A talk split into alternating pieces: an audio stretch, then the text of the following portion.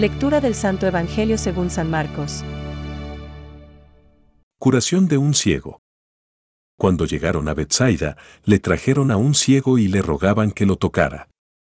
Él tomó al ciego de la mano y lo condujo a las afueras del pueblo. Después de ponerle saliva en los ojos e imponerle las manos, Jesús le preguntó, ¿Ves algo?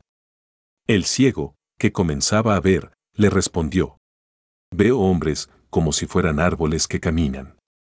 Jesús le puso nuevamente las manos sobre los ojos y el hombre recuperó la vista. Así quedó curado y veía todo con claridad.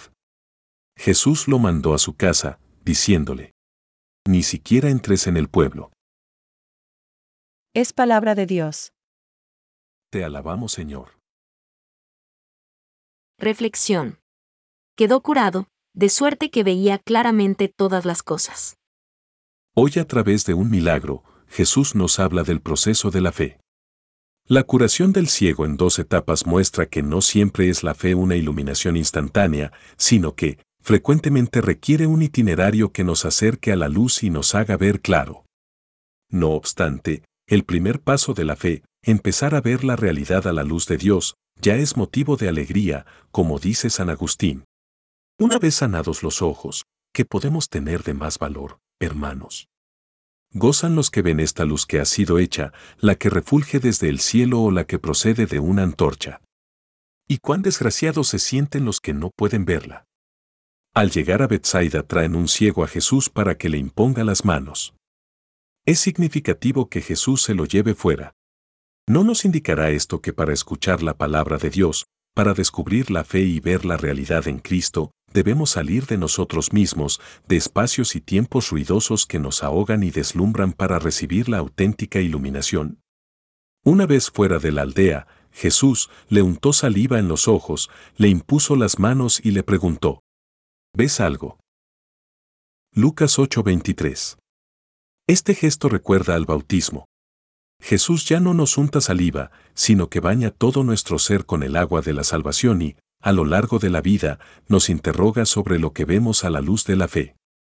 Le volvió a poner las manos en los ojos y comenzó a ver perfectamente y quedó curado, de suerte que veía claramente todas las cosas. Lucas 8:25 Este segundo momento recuerda el sacramento de la confirmación, en el que recibimos la plenitud del Espíritu Santo para llegar a la madurez de la fe y ver más claro.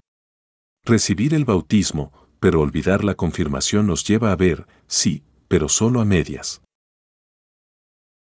Pensamientos para el Evangelio de hoy.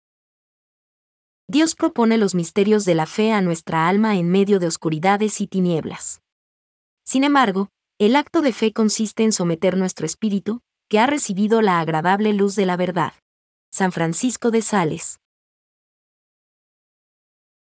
Dejémonos curar por Jesús, que puede y quiere darnos la luz de Dios. Confesemos nuestra ceguera, nuestra miopía y, sobre todo, lo que la Biblia llama el gran pecado. El orgullo. Benedicto XVI. Imponiendo las manos Jesús cura a los enfermos y bendice a los niños. En su nombre, los apóstoles harán lo mismo. Más aún, mediante la imposición de manos de los apóstoles el Espíritu Santo nos es dado. Catecismo de la Iglesia Católica, número 699.